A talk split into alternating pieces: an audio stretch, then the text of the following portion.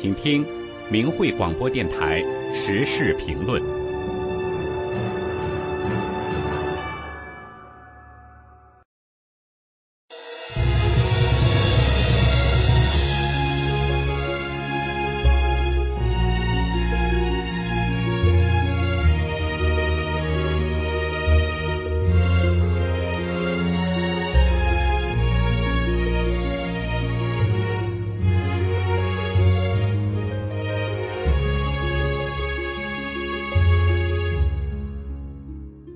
听众朋友您好，欢迎您收听四二五上访真相专题报道。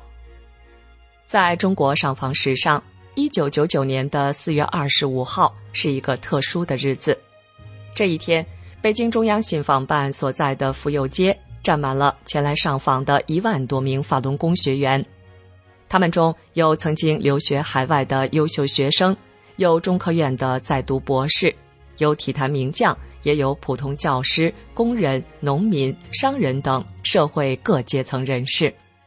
他们从全国各地自发的来到这里，反映法轮功受到不公对待的情况，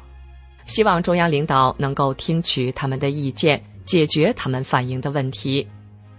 这次上访得到圆满解决，同时创造了三个奇迹，被国际媒体称为规模最大、最理性平和、最圆满的上访。我们先来一起回顾当天的情景。一九九九年四月二十五日这一天，天蒙蒙亮，北京初春的清晨，天气还有些微凉，各个大街和胡同上的行人并不多，首都大城市新一天的喧嚣还未拉开序幕。然而，陆陆续续的人们从火车站、机场、从家门口出来。三五成群的不约而同朝着中南海旁边的国务院信访办走去，他们平稳却紧凑的脚步，像是交响乐团前奏中的鼓点，预示着一场恢宏而又扣人心弦的乐章即将展开。天色大亮时，已经有上万人来到国务院信访办门口，他们中男女老少，有的穿着西装，很像是领导干部。也有穿着朴素的大叔大婶，很像是从郊区赶来的农民；还有穿着军装、肩上带星带杠的军人。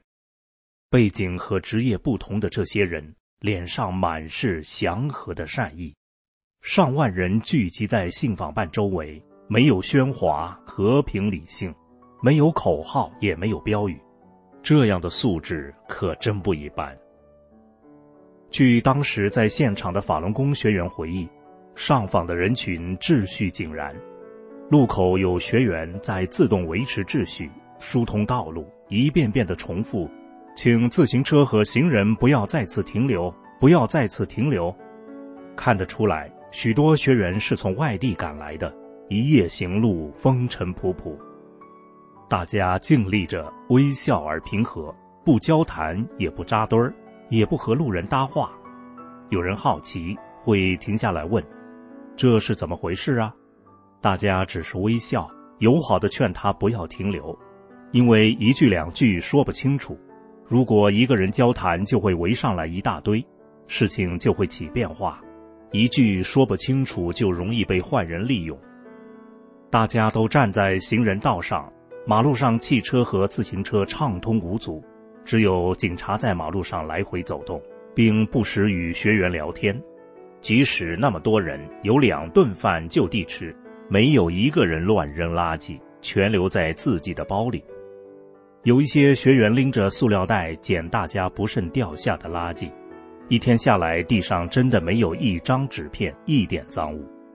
大家这么做，没有人动员，没有人组织，全凭自觉。其实那是练功人特有的修养和内涵。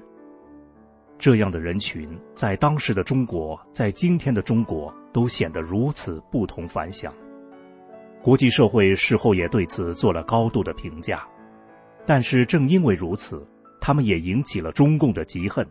中共认为他们的背后一定有严密的组织，他们这样做一定怀有政治企图。时任总理朱镕基在去机场送外宾回城时，在中南海门口见到了这上万名上访的群众，于是责成信访办领导出面，从上访人群中找了五位志愿者进去座谈。原来这上万名上访者都有一个共同的身份——法轮大法修炼者，他们都是真善忍的信仰者和践行者。在信访办里，这五名法轮功学员的代表向政府官员们提出了三个要求：一、释放两天前在天津无辜被抓捕的法轮功学员；二、希望国家能给法轮功一个公正合法的修炼环境；三。允许法轮功的书籍通过正常渠道公开出版。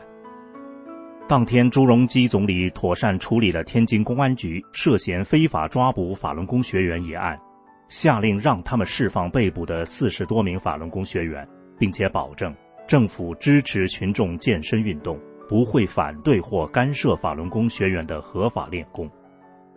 事件和平解决后，上万人迅速安静地散去。学员们走后，中南海外边的地上干干净净，连一片碎纸都没有留下，甚至连警察扔下的烟头都捡走了。现场的一位警察看到此情此景，感叹的对周围的人说道：“你们看看，这就是德。”那么，到底是什么力量将这上万人从四面八方聚集到一起？政府到底做了什么？导致这么多人为了同样的诉求，在同一天去中南海信访办上访，这就不得不说到迫害法轮功的元凶江泽民。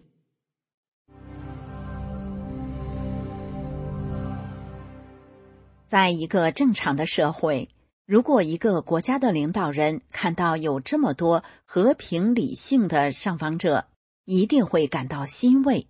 会赞扬上访群众的高素质，然而看到上万名法轮功学员的高尚品质后，却偏偏让位居高位的人感到了恐惧，而这个人就是时任中共党魁的江泽民。作为当时中国党政军的最高统治者，江泽民的上台既不是因为他有治国的才能。也不是因为他有深厚的党内资历或人脉，而是凭借着政治投机，使他在一九八九年的天安门事件中积极响应血性镇压而获得了提拔。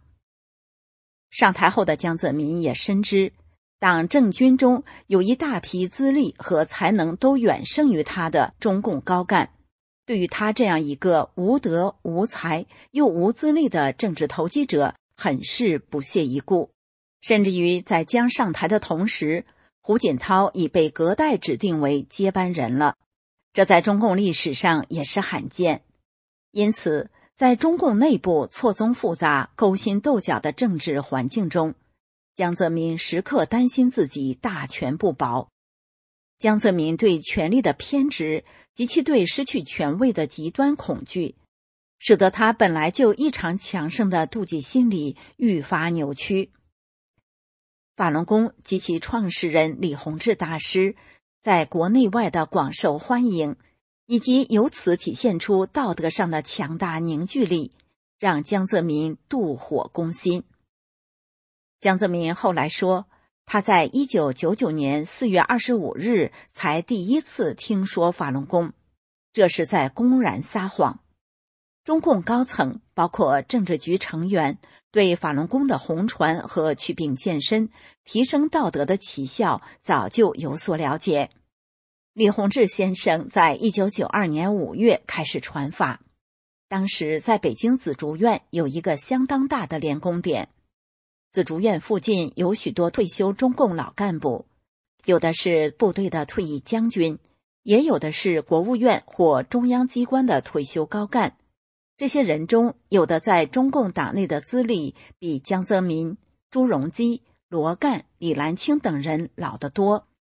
甚至有人参加过长征。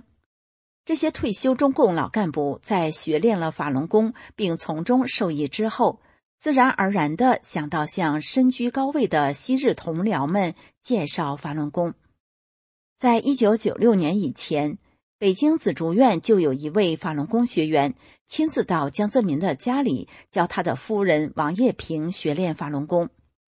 江泽民原来在武汉热功所的上级也练法轮功，他和武汉热功所的人聚会时，老同事们也给他当面介绍过法轮功。李兰清原来在外经贸部当部长，他是另一位法轮功学员的顶头上司。两人原来关系不错，早在一九九五年，这位法轮功学员就向李兰清介绍过，还赠送他一本《转法轮》。而罗干原来在机械科学院的老上级和老同事，也早在一九九五年就向罗干介绍过法轮功了。从一九九六年开始，北京修炼法轮功的人数迅速增长。中共各大部委也有越来越多的人开始练功，甚至有的在任副部长也练。很多人都看过《转法轮》，因法轮功对人身体和精神道德的改善作用巨大，人传人心传心，传播速度远远超过一般人的想象。到一九九九年，中国大陆学练法轮功的已达一亿人。国家体育总局。于一九九八年五月对法轮功进行了全面调查了解。九月，由医学专家组成的小组为配合此次调查，对广东一万两千五百五十三名法轮功学员进行表格抽样调查。结果表明，祛病健身总有效率为百分之九十七点九。十月二十日。国家体总派到长春和哈尔滨的调查组组长发表讲话说：“我们认为法轮功的功法功效都不错，对于社会的稳定，对于精神文明的建设，效果是很显著的，这个要充分肯定的。”期间，大连、北京等地对法轮功功效的民间调查也得出了一致的结果。到一九九九年。中国大陆学练法轮功的人数已经达到了上亿。下面就让我们穿越时空，一起回到一九九八年的十二月，来聆听当时上海电视台对法轮功的介绍片段。今天一大早，上海体育中心人头攒动，本市近万名爱好法轮大法的练功者汇聚一处，进行推广表演。法轮大法创始人李洪志师傅于九二年向社会公开传功讲法，受到广大群众的欢迎。六年来，此功法以练功时不受场地、时间的限制，以及无需意念引导等不同于其他气功的全新内容，令人耳目一新、独树一帜。到目前为止，包括港、澳、台在内的全国各地都有了自发性的群众练功组织，并传遍欧美、澳、亚四大洲。全世界约有一亿人在学法轮大法。这是由本台记者报道的。不难看出，当时政治局高层、各级政府及媒体对法轮功整体上有非常正面的了解以及正确的认识。有人说，如果一九九九年四月二十五日法轮功学员没有那么多人去中南海上访，就不会招来三个月后江泽民的镇压。其实那个时候是山雨欲来风满楼。江泽民集团对法轮功迫害的序幕已经拉开，四二五上访正是为了阻止这场迫害而采取的一次大规模的自发的努力。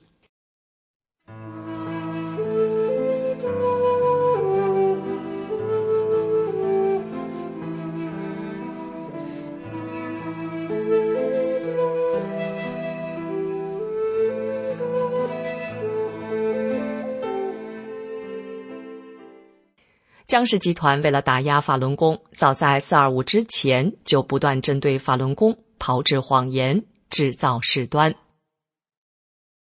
李洪志大师在一九九二年五月十三日将法轮功公布于世，帮助人们健康身体、回升道德，以真善人为原则做好人，从而受到了上亿法轮功学员的尊敬和爱戴。李大师平易近人，和蔼慈祥。法轮功学员跟师傅在一起，就感到是跟自己的家人在一起，很温暖。对于师傅宏大的包容和谦逊，学员们充满敬佩和敬仰。然而，这一切却让时任中共党魁的江泽民看在眼里，妒忌在心里。前天津公安国保警司郝凤军透露，他2000年时曾任职于专门迫害法轮功的610办公室，在那里看到大量对于法轮功学员监控的数据和记录。他认为那些资料不可能在一两年内收集完成，说明中共当局早已关注法轮功。郝凤军认为，这可能是因为江泽民想要制造另一个目标，以转移民众对六四天安门事件的注意力。因此，他认为“四二五”事件其实是江泽民集团精心设计出来的。早在一九九六年六月十七日，中共喉舌媒体《光明日报》就发表评论员文章。公开诋毁、污蔑法轮功。同年七月二十四日，江泽民授意中宣部，使其管辖的新闻出版署向全国各省市新闻出版局下发内部文件，禁止出版发行当时名列北京十大畅销书的《转法轮》等法轮功书籍。一九九七年初，中共政法委书记罗干在江泽民的授意下，指示公安部在全国进行调查，网罗罪证。企图诬陷法轮功，然而全国各地公安局经充分调查后，均上报反映尚未发现问题，因此调查也就不了了之。罗干的连襟，有着科痞称号的合作修，一次次不遗余力地披着科学的外衣诋毁法轮功。一九九八年五月，何作修挑起了北京电视台事件，在十分清楚事实的情况下。对北京特快节目的一个记者造谣，用假证栽赃法轮功。许多从法轮功中受益的人自发去北京电视台澄清事实真相。北京电视台的一位副台长目睹了法轮功学员的祥和，在了解真相后，决定制作法轮功学员户外练功的新闻，以挽回错误宣传的影响。当时，北京市一位副市长亲自指示。今后北京市的媒体不得刊登合作修的欺骗言论，对气功仍然执行三不政策，就是不争论、不宣传、不批评。合作修无法继续在北京刊登污蔑法轮功的文章，就转向了天津。一九九九年四月十一日，他在天津教育学院的杂志上发表了“我不赞成青少年练气功”一文，继续诬陷法轮功。众多法轮功学员意识到，如果不能澄清事实，不但学员的合法练功权利会受到威胁，练功群众还可能被别有用心的政客硬拉入肮脏的政治斗争中去。于是，数千名法轮功学员自发前往编辑部澄清事实。四月二十三日，天津市突然出动三百多名防暴警察，驱散自发前往编辑部澄清事实的法轮功学员。殴打并非法抓捕了四十五名法轮功学员。事件发生后，导致更多的法轮功学员去请愿。不料，天津市政府对请愿的法轮功学员说：“镇压是中共高层的命令，并鼓励他们去北京反映情况。”天津公安鼓励法轮功学员去北京上访的做法，与中共各级政府向来解访的做法大相径庭。抱着对政府、对领导人的信任，全国各地的法轮功学员自发的踏上了进京上访之路。蓦然回首，二十四载岁月犹如弹指一挥间，而法轮功学员那场划时代的万人大上访所凝聚的正气，像日月星辰，在天地间闪闪发光。当年上万名法轮功学员虽然未能阻止中共江泽民集团的一意孤行，但是四二五和平上访却让全世界目睹了法轮功学员们坚守与践行真善忍的浩然正气，看到了修炼者们大善大忍的胸怀以及平静祥和理性的修炼素养。四二五万人和平大上访的壮举震惊中外。美联社、《纽约时报》以及 BBC 等国际媒体纷纷报道，被称作中国规模最大、最理性平和、最圆满的上访，史称“四二五万人大上访”。可以说，“四二五万人和平大上访”在中华大地上竖起了一座道德丰碑。中共对法轮功的迫害已经持续了二十多年，难以数计的法轮功学员被中共迫害得妻离子散、家破人亡，但四二五精神却从未磨灭。法轮功学员始终怀着大善大忍的胸怀，以和平理性的方式揭露迫害，呼吁停止迫害。他们矢志不渝，不单单是为了自己的信仰。也是为了全体中国人的自由和基本人权。精诚所至，金石为开。法轮功学员们承受着无名的苦难，用生命和血的付出，换来的是越来越多的中国人看清了中共假恶斗的邪恶本质。让我们铭记四二五万人大上访的历史壮举，仰望这座历史丰碑，并且践行四二五精神。只要我们大家都像法轮功学员一样和平理性反迫害，相信在不久的将来定能拨云见日，迎来没有共产党的自由生活与美好未来，而四二五精神必将在天地间永存永驻。